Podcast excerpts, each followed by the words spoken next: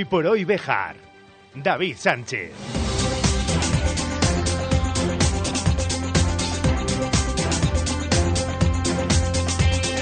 12 y 20 minutos de la mañana, saludos, muy buenos días, bienvenidos amigos y amigas de la radio, esto es Hoy por Hoy Bejar y Comarca, es martes 28 de noviembre del año 2023.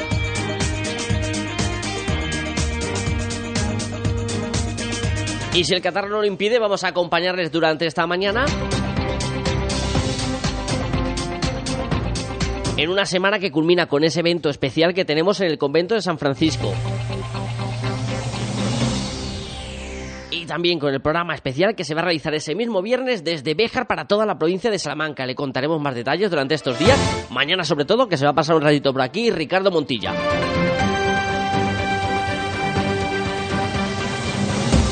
Mientras tanto, tenemos mucho que contar.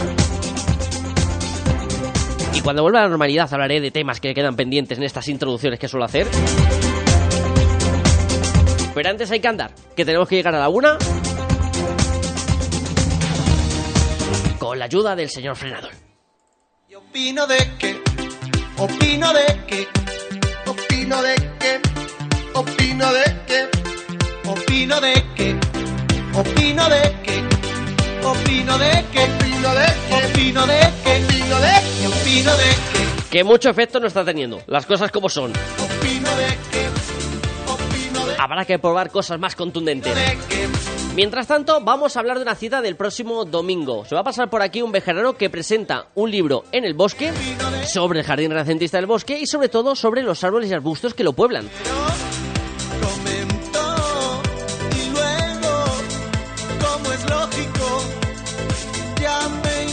También vamos a hablar con el mister del Bejar Industrial, el empate que os echaba en el último instante el conjunto rojinegro en el derby frente al Ciudad Rodrigo, en Mario Emilio, que tenía un aspecto espectacular el campo bejarano, en las grandes ocasiones, el de cuando uno era pequeño iba y veía, por ejemplo, a Gallego en la portería.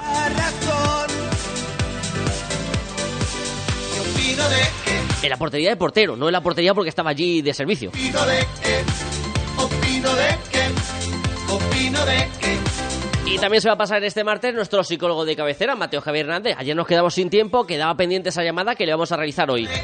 Además de la actualidad del día, que viene cargadita y con eh, polémica musical incluida. Todo lo que podamos antes de que el reloj marque las 13 horas, la una de la tarde en su casa, el 88.3 de la FM en Cervejar. Bienvenido, bienvenida. Y gracias como cada día por estar al otro lado.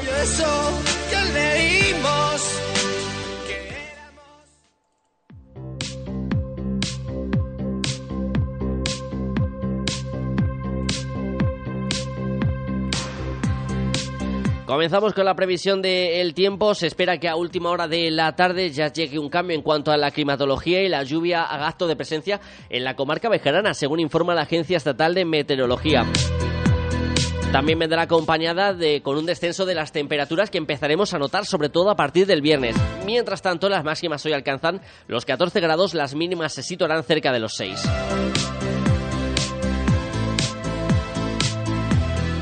Y esas previsiones meteorológicas han hecho que finalmente el macrooperativo que se iba a desarrollar este próximo fin de semana para tratar de localizar a José Antonio Martínez, del que mañana se cumplirán 11 meses de su desaparición en la Sierra de Béjar y Candelario, haya sido suspendido.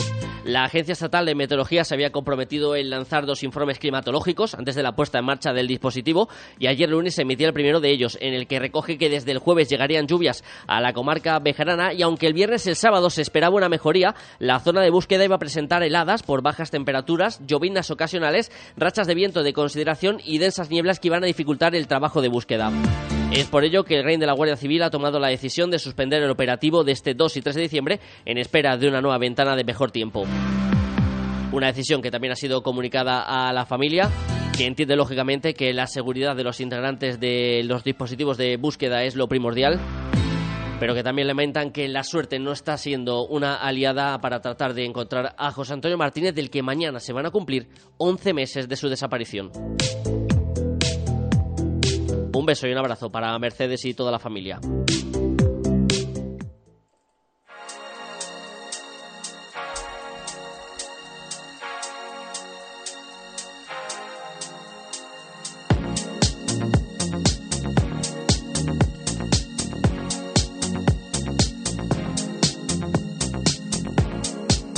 Abrimos página de actualidad y lo hacemos con una nueva polémica.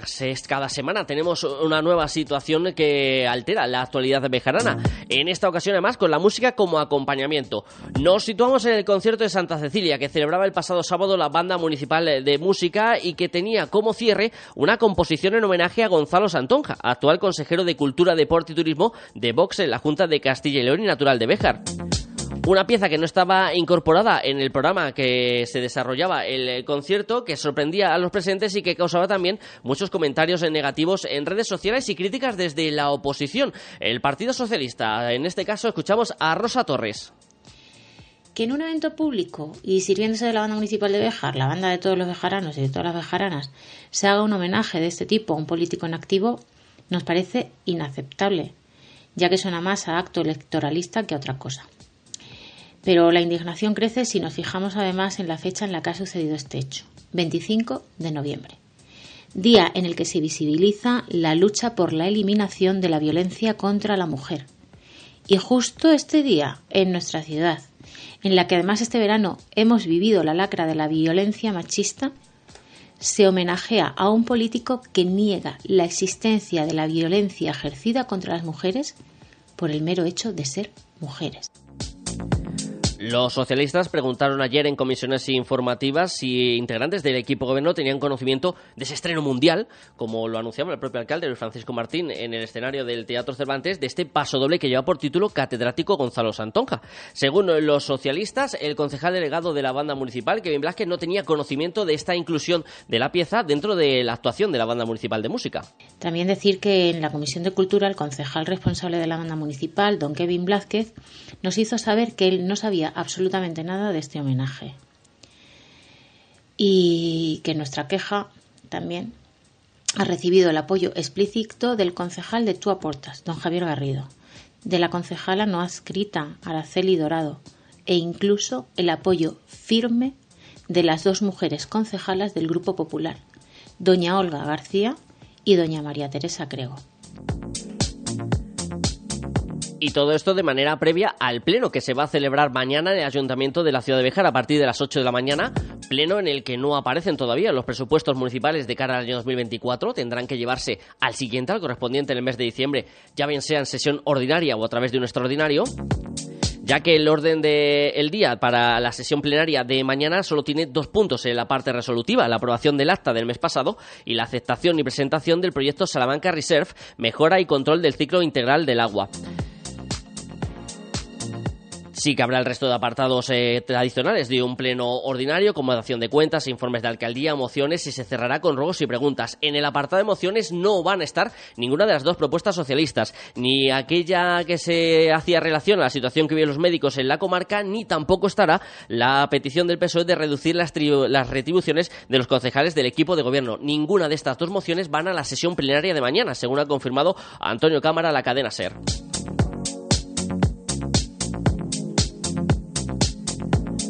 Y cerramos página de actualidad con otro problema que se viene arrastrando desde prácticamente el inicio de legislatura. Las averías continuas del autobús municipal y la inconsistencia que está teniendo este servicio.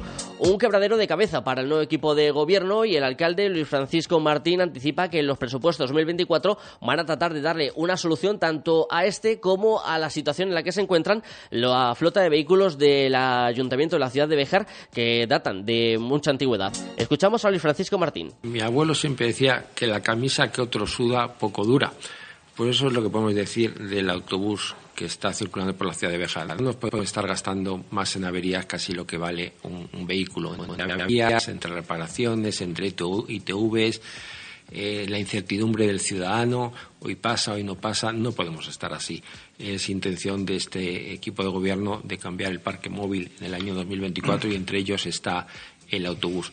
Estamos intentando, por si la avería del autobús es importante, llegar a un acuerdo con los taxistas locales para las personas más mayores que tengan que desplazarse hacia médicos, intentar patrocinarles, subvencionar parte de ese de ese abono de, transporte que tenemos que una reunión con los taxistas para, para, por si esto perdura, porque a lo mejor mañana está en la calle, pero pasado mañana por esta avería. Eso es una cosa que nos preocupa. Nos preocupa el autobús, pero nos preocupa la recogida de basura, de voluminosos. Es decir, nos preocupa mucho la situación en la que se encuentra el parque móvil de este ayuntamiento. Ver matrículas de Salamanca o, pues no sé, estamos hablando de hace más de 25 o 30 años. Es un problema que, le vamos a dar solución. pedir disculpas a los ciudadanos de estos eh, temas, que es verdad que, nosotros eh, es un tema que queremos solucionar y lo vamos a solucionar. 12 y 30 minutos de la mañana vamos a hacer un pequeño alto y dado que este viernes no tenemos el programa grande de Hoy por Hoy Bejar y Comarca, ya saben que es un especial eh, provincial con el evento La España Despoblada que se va a celebrar por la mañana en el convento San Francisco y que organiza la SER. Vamos a ir adelantando durante estos días eh, notas en la agenda de cara al fin de semana. Como por ejemplo la presentación de un libro en el bosque el próximo domingo. Lo contamos a continuación.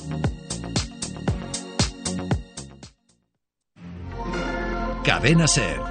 Bejar.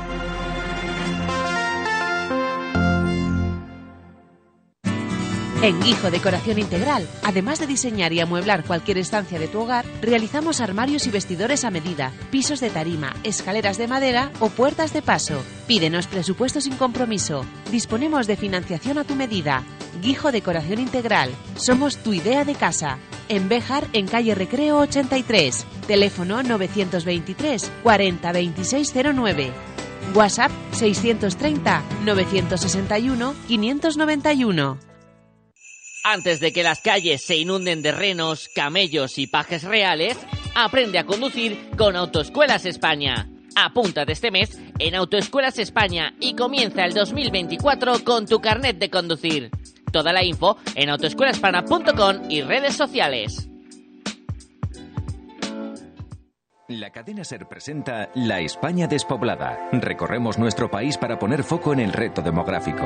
El viernes 1 de diciembre estaremos en Béjar, en la provincia de Salamanca. Hablaremos sobre emprendimiento, políticas activas, acción social, desarrollo en enclaves rurales o trabajo entre administraciones para frenar la despoblación.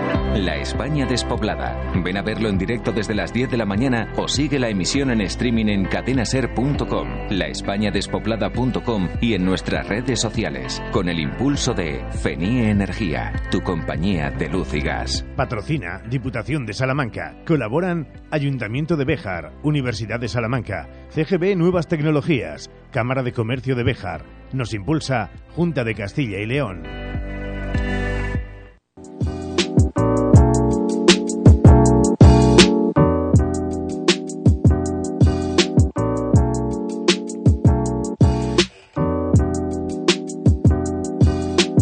Página cultural en este martes en la sintonía de la cadena Ser. Para avanzarles una cita que van a tener este próximo domingo en eh, un espacio privilegiado.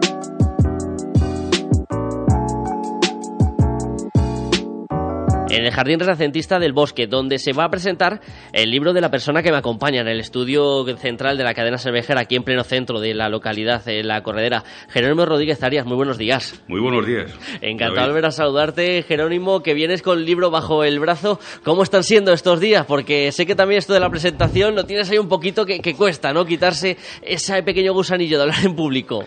Pues muy nervioso porque es algo que no he hecho nunca He escrito otros libros también de plantas y tal, pero es el primero que me atrevo a publicar y no sé por dónde pueden salir los tiros.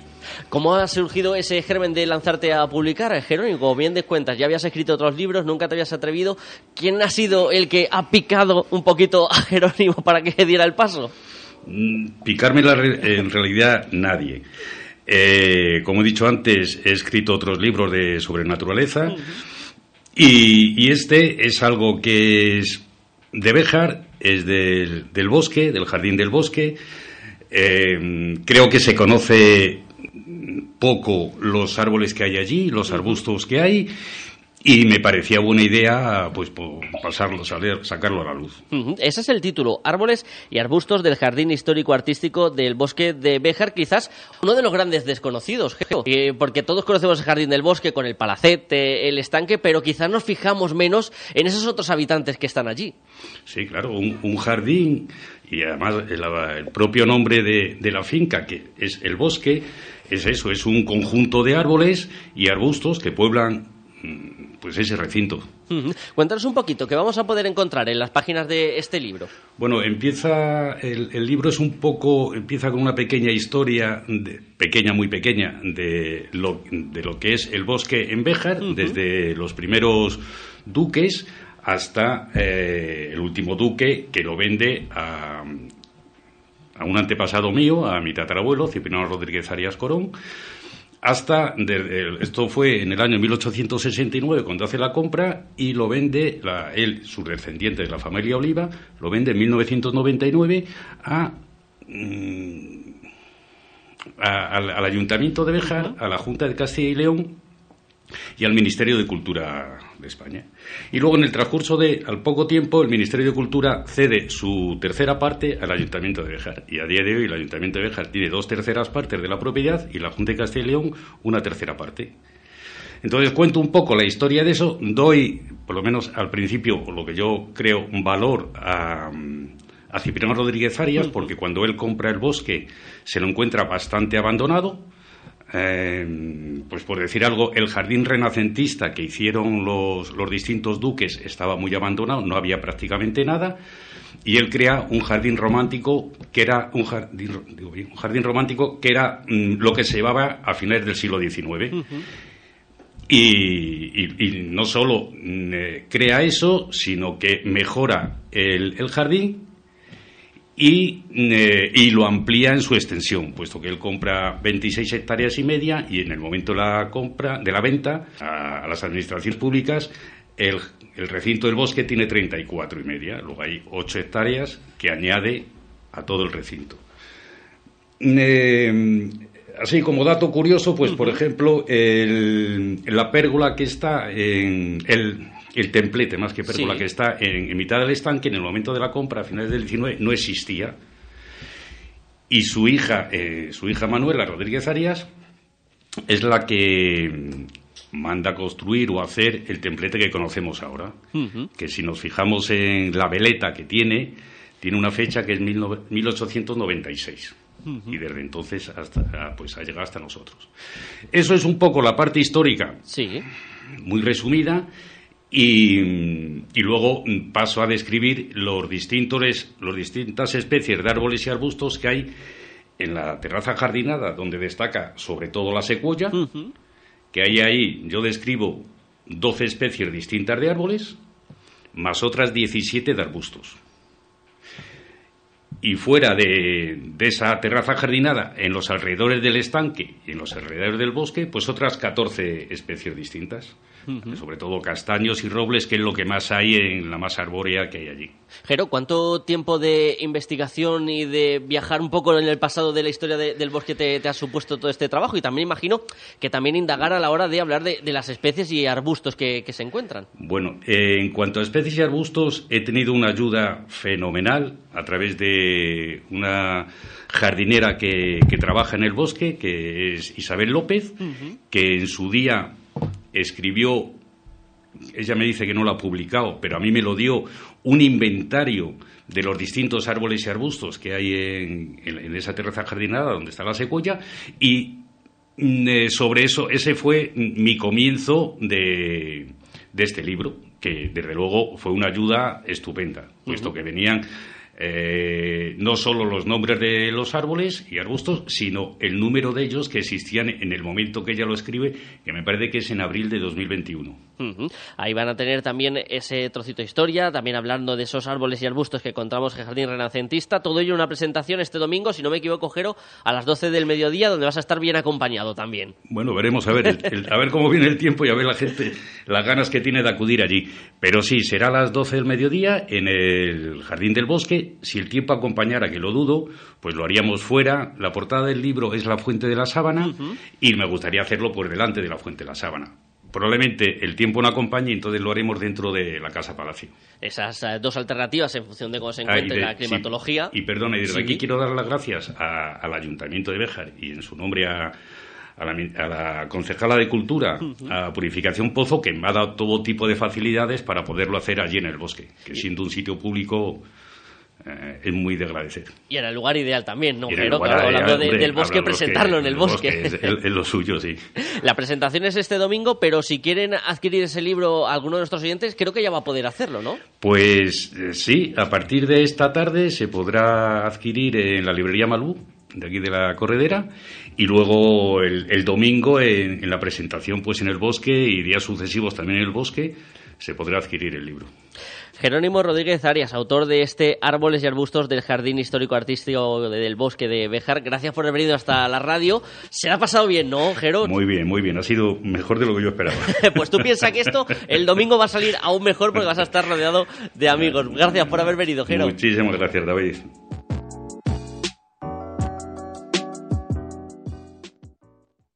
Un gran consumo de energía eléctrica? Ponte en manos de un verdadero profesional y ahorra mediante una instalación de autoconsumo. En Gamo Energías llevamos 20 años realizando instalaciones fotovoltaicas. Nos ocupamos de todo el proceso, diseño previo, montaje, legalización y mantenimiento posterior. Gamo Energías, ingeniería especializada en energías renovables, empresa instaladora autorizada. Gamo Energías, el sol sale para todos.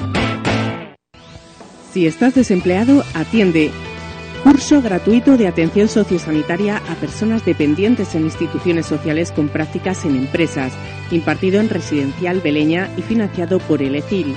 Comienzo 20 de diciembre, plazas limitadas, 450 horas, totalmente gratuito. Información en Residencial Beleña en el 923 38 1023 o tutoríasamanecerduero.com.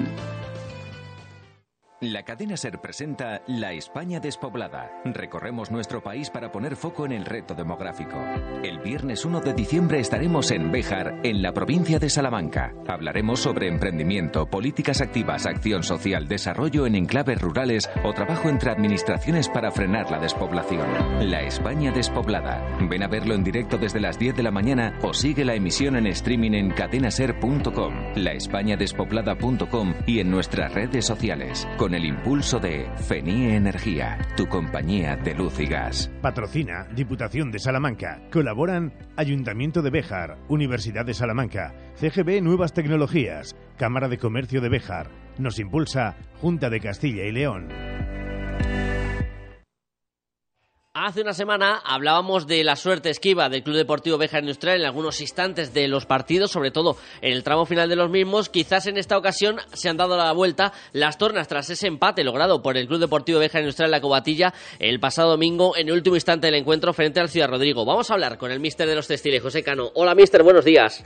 ¿Qué tal? Buenos días. Encantado de saludarte, José. Como decía, ¿no? Esa suerte a veces esquiva o a veces eh, que no ha sonreído al Bejar Industrial en los instantes finales del partido, en este encuentro el pasado domingo sí que estuvo de nuestro lado. Bueno, mm, en ese momento, en esa jugada, en ese minuto, pues eh, bueno, efectivamente sí. Eh, aunque bueno, creo que, que pudimos resolverlo antes no resolverlo, sino, sino empatarlo antes, aunque también es cierto bueno que ellos tuvieron un par de acercamientos peligrosos eh, y bueno, al final un partido, yo creo que de los de siempre de esta categoría, un partido que de los que hacen afición y bueno, creo realmente que hubiera sido de nuevo injusto el irnos con, la derrota. Un partido muy disputado, un partido en el que el Beja Industrial mostró una muy buena cara. No sé si quizás reprochar a veces, Mister, el no saber aprovechar las oportunidades que se generan, más un rival tan complicado como es el Ciudad Rodrigo. Bueno, lo que es cierto que no fue un partido de demasiadas ocasiones, porque bueno, porque estos partidos son así, estos partidos son de partidos de, mucho trabajo táctico, de, mucha brega al centro del campo, de muchos duelos individuales, eh, pero bueno, también es cierto que su portero sacó dos o tres balones increíbles. Eh, quiero decir que, que al final no definimos, pero pero bueno, porque porque enfrente había un señor portero también que, que bueno, pues que evidentemente trabajó para su equipo y evitó y evitó esa esas, ocasiones. ¿no? José, moralmente este punto sabe casi a, victoria, podemos decir, por visto además también la entidad del rival con el que se enfrentaba el, el Bejar y que puede servir para seguir creciendo de cara a próximas jornadas, ¿no? Hombre, eh, a ver, jugábamos ante un, ante un equipo hecho exclusivamente para ascender, un equipo muy experto, eh, bueno, pues eh, que sabe a qué juega y como te digo, tiene muy claro su objetivo y no le sirve otro. Creo que jugamos de tú a tú, incluso, bueno, en momentos determinados la, la manija del partido. eh, evidentemente cuando cuando ves estos partidos y juegas de tú a tú te das cuenta que eh, bueno pues que puedes ganar a cualquiera y que te puedes enfrentar a cualquiera. Además un partido especial. Vaya ambientazo que había en la grada de Mario Emilio mister. Increíble fue increíble. Desde aquí bueno pues pues no no podemos otra cosa que, que agradecerle a la afición. Fue fue yo creo como te digo es de esos partidos que que hacen afición. Eh, quizás el partido no fue tan vistoso como, como otros debido, bueno, pues debido a las dificultades que, que tenía el rival, ¿no? Pero, eh, bueno, yo hacía mucho tiempo que no, que no iba a celebrar un gol como, como, como fue el del otro día. Fue, fue increíble, lo tengo grabado, yo no sé las veces que lo he visto, porque, porque la verdad es que fue una, fue una gozada. Eh, yo me alegro, me alegro un montón de que la gente al final disfrutara y, y bueno, después de los ánimos y tal, pues, pues se llevara la alegría de, de bueno, que fuera el, empate, que como te digo, creo que lo merecimos, ¿no? Antes de hablar del partido de este próximo fin de semana, Mister, y saliendo un poco de lo que es la actualidad del club de rojinegro, qué importante ver que la afición vuelve a enamorarse del Bejar Industrial, ¿no? Después de estos años complicados por lo que ha pasado el club, tú que conoces bien a esta afición, además, eh, José, porque has sido jugador del Bejar Industrial, qué importante volver a ver ese vínculo afición-equipo es una maravilla. El futbolista cuando está ahí dentro en momentos, en momentos, siempre se dice lo mismo, ¿no? Pero es así, los que hemos vivido ahí dentro es así, en momentos delicados, en momentos donde, bueno, pues donde no te salen las cosas, donde, donde hay dificultad por el rival, el, el ánimo de la gente, eh, lo del jugador número 12 es muy cierto, es, verdad. Eh, y como te digo, el, el, el, espectáculo del otro día, después de, después de, del gol, eh, bueno, creo que mereció la pena eh, incluso hasta sufrir un poquito durante el partido para, para conseguir eso. Eh, como te digo, hacía muchísimo tiempo que no, que no veía eso y, y bueno, es una maravilla, es de, agradecer. ¿no? José, y ahora refrendar las buenas sensaciones y este optimismo este próximo domingo frente a la Bovedana, rival de la parte baja de la tabla. Sí, rival de la parte baja de la tabla, un rival al que conozco bien porque date cuenta que lo que deja la bovedana lo cogemos nosotros, entonces soy asiduo a su, soy asiduo a su campo eh, cada vez que, cada vez que puedo eh, un equipo que lo está pasando mal, un equipo bueno que, que tiene que tiene sus herramientas, un equipo muy rocoso. Eh, vamos a jugar en un campo que no está bien, no es un, no es un campo que esté en buenas condiciones. Un equipo que, que bueno que si queremos sacar algo allí, lo primero que tenemos que hacer es igualar su intensidad. Eh, ellos bueno basan su sobre todo su juego eh, no siempre, pero, pero prácticamente mucha parte del partido en, bueno, pues eso, en su intensidad, en su pelea, en su brega, y allí si quieres sacar algo tienes que igualar primero eso, si no, si no estás muerto. Entonces, bueno, vamos a mentalizarnos. La verdad es que lo estamos haciendo muy bien. Cuando lo estamos necesitando, el equipo se está poniendo el, mono de trabajo. Eh, pero bueno, el sábado en la bóveda de toro va a ser desde el minuto cero. entonces, eso tenemos que tenerlo claro y vamos a trabajar para ello, claro. Y esperemos la próxima semana hablar de un triunfo del Bejar Industrial La Cobatilla. José Cano, entrenador, muchísimas gracias y suerte para el compromiso del domingo. Muchísimas gracias, un abrazo. Juega con nosotros si quieres ganar. Ya está muy cerca el sorteo de Navidad y en Lotería Maitena queremos hacer tu sueño realidad. No esperes más. Ven a por tu décimo de Navidad y comparte la suerte con los que más quieres. Regala ilusión, regala lotería. Lotería Maitena, en la calle Mayor de Béjar. Síguenos en Facebook. Juega con responsabilidad. Si te digo Estrella Galicia te suena, ¿verdad? ¿Y B del Alsa? Seguro que también. ¿Y si unimos Estrella Galicia y B del Alsa? B del Alsa, nuevo distribuidor en exclusiva de Estrella Galicia para Béjar y Comarca. Infórmate para tu local de hostelería en administración arroba bedelalsa.com y en el 606 138 694. Bebe con moderación, es tu responsabilidad. Mayores de 18 años.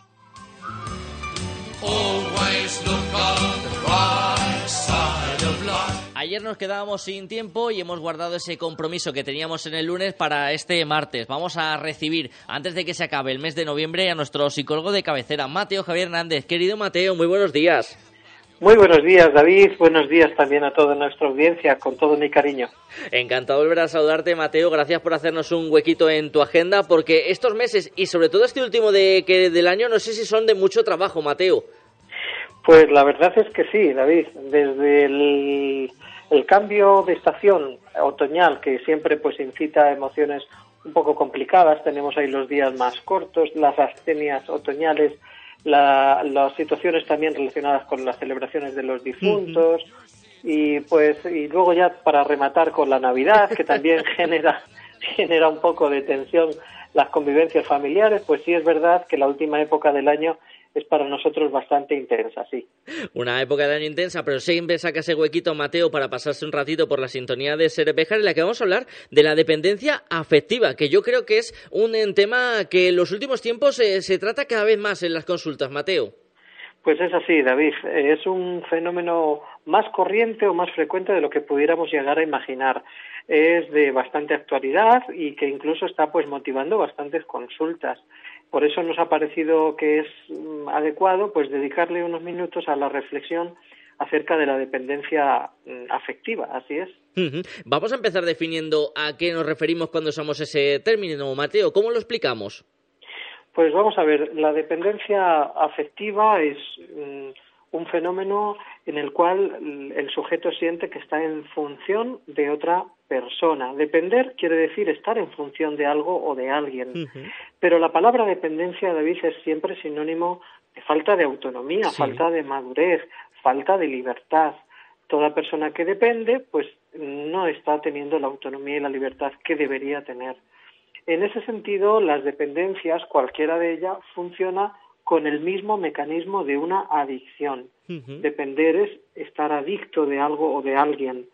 Eh, nosotros sabemos que existe una adicción clínica cuando se declaran al mismo tiempo tres síndromes, que son el síndrome de tolerancia, cuanto más me doy más quiero o más necesito, el síndrome de abstinencia, si no lo tengo me subo por las paredes, o lo que se llamaba antiguamente el mono, ¿no? el mono de algo, y el síndrome de reincidencia. Eh, yo pretendo controlar esto, pero al final no controlo y acabo recayendo. Entonces, esto que a veces se observa hacia las sustancias, también podemos observarlo hacia las personas y en concreto hacia las relaciones de afecto. Cuando ya entramos en una dinámica en la que estamos dependiendo eh, o estamos siendo adictos de los afectos que nos aporta una relación, entonces ahí se puede decir que hemos entrado verdaderamente a depender de esa, esa persona o estamos teniendo una dependencia afectiva eh, emocional. No es ciertamente una, una adicción como podría ser la adicción hacia sustancias, el tabaco, el alcohol, las drogas, etcétera, pero sí es un depender, un estar adicto de un estímulo sin sustancia que es en concreto pues eso, los afectos, las emociones, los sentimientos que nos genera una, una persona o una relación. Mateo, ¿cuáles pueden ser las causas y consecuencias que tiene esta dependencia afectiva? Bueno, pues a este enganche, a este enganche, mm, digamos, adictivo, podemos llegar por varias, por varias vías. Es una, mm, una forma ciertamente insana de vivir las relaciones, es una, una situación psicopatológica a la que nosotros podemos llegar por varias vías. La dependencia afectiva casi siempre, David, se fragua en el ámbito de las experiencias eh, psicológicas y emocionales más tempranas. La más tierna infancia resulta decisiva y en ese sentido, pues dependiendo de cómo hemos sido tratados, de qué mensajes se nos han ido trasladando a través del tiempo, del cuidado, del tacto, los afectos, eh, pues vamos a poder a lo mejor dirigirnos más hacia el ámbito de la, de la dependencia emocional afectiva o por el contrario vamos a fortalecernos. ¿eh? Cobra una, una experiencia, digamos, una importancia capital todo lo que hayamos vivido con nuestra figura materna. Ahí sí nuestra madre sobre todo, también el padre, pero de una manera especialmente decisiva la madre fue capaz de llenarnos de afecto, de hacernos sentir equilibrados emocionalmente, eso hace, eso potencia que a la larga, en la vida adulta, nuestra fortaleza emocional sea mayor y que propendamos a depender menos. En cambio, las personas que en la infancia pues han vivido experiencias afectivas intermitentes o, frías o ausentes, pues entonces ciertamente son más propensas a padecer este problema de dependencia afectiva, se muestran entonces como más, más vulnerables. Esas serían las, las causas que lo producen. Ahora bien, como toda adicción, la dependencia está originada por un enorme sentimiento de vacío. Es decir, el sujeto que se vuelve adicto a cualquier cosa es porque en su interior está vacío ¿eh? y quiere llenar ese vacío que siente pues con, sustancias o elementos adictivos o con personas o sensaciones. Y luego también hay que pensar que el la persona dependiente es una persona que tiene mucho malestar interior, algo le duele, le duele la vida, le duele el mundo, le duele su vacío, pero quiere refugiarse de ese dolor a través del estímulo al que se ha vuelto adicto o dependiente. Y luego, en cuanto a las consecuencias que tiene, ¿cuáles son los efectos de, esta, de este gran problema? Pues hombre, el principal, la falta de libertad que estamos diciendo. La persona se vuelve esclava de la relación ¿eh? o de los afectos. Y entran también emociones como el miedo, la culpa, la hiperresponsabilidad. Entonces, la persona que padece dependencia afectiva ya no quiere tomar decisiones por no alejar a la fuente de estímulo, por no alejar a su relación. Eh, pero entonces, claro, rápidamente la persona deja de ser ella misma, ¿verdad? Y se ve como muy cohibida, muy cortada. Eh, puede incluso llegar, por ejemplo, pues a, a lo mejor a no salir de una relación de pareja que, sin embargo, pues no está funcionando, está siendo una relación tóxica y la persona, por dependencia, por haberse vuelto un esclavo o una esclava, no sale de ahí no tiene la suficiente autonomía. eh, otra, otro efecto también de la dependencia afectiva es este de querer agradar a todo el mundo, ¿no? El ser un, un pleaser people, una persona complaciente a toda hora. Eh, y, por ejemplo, también otra de las, de las consecuencias de ser una persona dependiente a nivel afectivo es que se corta la eh, asertividad de la persona, ¿no? Es decir, ya la persona tiene miedo a decir lo que piensa, lo que siente, lo que quiere, por miedo precisamente a ser dejada o a ser abandonada. Entonces, claro, es, es dramático porque imagínate qué tipo de relaciones caben tener cuando uno pues no está siendo uno mismo y no está siendo libre, ¿no? Y además, como vemos, Mateo, todas esas eh, consecuencias luego se pueden trasladar a otros eh, aspectos de nuestra vida personal o de nuestra forma de relacionarnos, incluso en ambientes eh, de trabajo. ¿Qué podemos hacer para evitar caer en esta dependencia afectiva y tener una vida más positiva, Mateo? Y mira, yo incluiría ahí también otra pequeña pregunta extra. ¿Hasta qué punto uno es consciente de que tiene esa dependencia? Pues no siempre uno es consciente, David. Es más, los adictos tienden a negar la adicción, tienden a decir, no, que esto a mí no me está pasando, no, que yo controlo, no, que yo de verdad no estoy siendo afectado por esto. Sí. El adicto verdadero niega lo que le está pasando. Entonces es cierto que no siempre existe una conciencia profunda en torno a lo que nos pasa, ¿vale? Hay otras veces que en cambio sí, sí somos conscientes, pero no sentimos tener la fuerza necesaria para salir de ahí. Y tú lo has dicho muy bien, el hecho de que una persona emocionalmente sea vulnerable o sea dependiente no solamente afecta al ámbito de las parejas, también en el trabajo eh, se puede dar la desgracia de tener, por ejemplo, un jefe abusivo que va a, a oler, va a detectar la condición vulnerable en la persona que es miedosa o que es dependiente desde el punto de vista afectivo y entonces ahí se pueden también, digo, declarar relaciones de lo más insano también en el ámbito laboral. O sea que por eso es muy importante pues pasar a esto que tú has dicho, ¿qué podemos hacer para salir de este problema? Bueno, lo primero es convencernos, David, de que esto es un problema y de que cualquiera de nosotros, sin darse cuenta, puede irse deslizando, puede ir cayendo en una auténtica eh, dependencia a nivel afectivo, a nivel emocional. Podemos a lo mejor estar siendo menos libres de lo que a nosotros nos gustaría, ¿verdad? Entonces es importantísimo ser conscientes del problema y querer cortar con él. Tenemos que, tener de alguna manera la decisión tomada en nuestro interior de salir de ello. En segundo lugar, yo mm, creo que también es bueno desmitificar la idea de la media naranja, ¿no? Tú sabes que nos han enseñado siempre como que, bueno, tú eres la media naranja y a ver si encuentras tu otra mitad. Bueno, en verdad es engañoso porque todos nosotros un ser que funciona de manera autónoma. O sea, podemos tener una autonomía funcional en todo sentido. Entonces, si nosotros desde el punto de vista orgánico tenemos aparatos y sistemas que nos permiten hacer todas las funciones de manera autónoma, ¿cómo es que va a hacer diferencia a nivel psicológico? Claro que a nivel psicológico tenemos autonomía también, igual que la tienes en el cuerpo, la tienes en la mente. Entonces, es importantísimo darnos cuenta de que todos tenemos los mecanismos necesarios para ser completos, para ser felices de manera autónoma. La cosa es que, sí, es cierto, somos seres sociales y tenemos que compartir, tenemos que hacer nuestra vida junto a otras personas. Eso sí, pero llegar a depender de ellos, llegar a estar en función de ellos, eh, no. Por eso decimos, amar sí, pero apegarnos hasta el grado de depender. Y en tercer lugar, conviene que nuestras relaciones sean lo más maduras emocionalmente, lo más fortalecidas, lo más autónomas posibles. Amar sí, pero depender no. ¿Por qué? Porque mm, en momentos de oscuridad, a nuestro, hasta nuestra propia sombra nos puede abandonar. Eso dice un aforismo, ¿verdad? Hasta en los momentos de oscuridad, hasta tu propia sombra te puede abandonar y te abandona. Entonces, no dependamos de nadie. Compartamos lo que sí tenemos, nuestras fortalezas, pero no los vacíos, no las carencias. Porque yo encuentro, David, que con mucha frecuencia las relaciones humanas están montadas en torno a, lo que no se tiene, en torno a aquello de lo que carecemos, no a lo que sí tenemos. Por eso, bueno, pues animo a todos nuestros oyentes a hacerse personas cada vez más fuertes emocionalmente. Y a compartir lo bueno que tenemos y no buscar eh, compensar esas eh, carencias que a veces eh, ocurren en el, día a día. Mateo Javier Hernández, muchísimas gracias por estar con nosotros en este final del mes de, de, noviembre. Buscaremos un hueco para felicitarte la Navidad el mes que viene. Muy bien, David, pues así será. Gracias, querido Mateo. Nos marchamos. Hasta mañana.